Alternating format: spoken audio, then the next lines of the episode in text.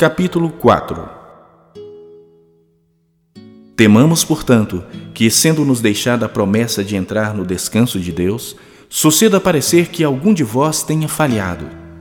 Porque também a nós foram anunciadas as boas novas, como se deu com eles. Mas a palavra que ouviram não lhes aproveitou, visto não ter sido acompanhada pela fé naqueles que a ouviram. Nós, porém, que cremos, entramos no descanso conforme Deus tem dito.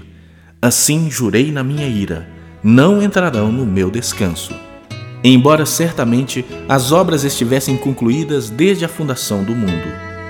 Porque em certo lugar assim disse no tocante ao sétimo dia: E descansou Deus no sétimo dia de todas as obras que fizera.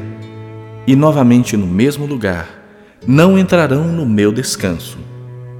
Visto, portanto, que resta entrarem alguns nele, e que, por causa da desobediência, não entraram aqueles aos quais anteriormente foram anunciadas as boas novas, de novo determina certo dia, hoje, falando por Davi muito tempo depois, segundo antes fora declarado: Hoje, se ouvirdes a sua voz, não endureçais o vosso coração.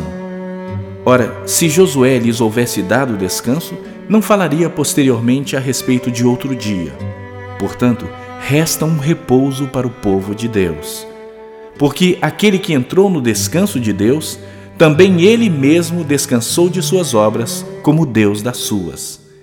Esforcemo-nos, pois, por entrar naquele descanso, a fim de que ninguém caia segundo o mesmo exemplo de desobediência.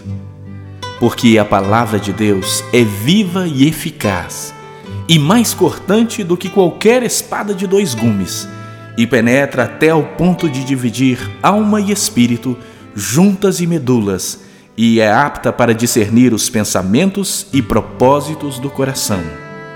E não há criatura que não seja manifesta na sua presença. Pelo contrário, todas as coisas estão descobertas e patentes aos olhos daquele a quem temos de prestar contas.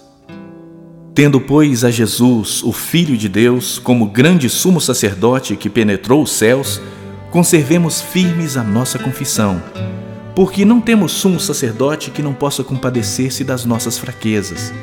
Antes, foi ele tentado em todas as coisas à nossa semelhança, mas sem pecado.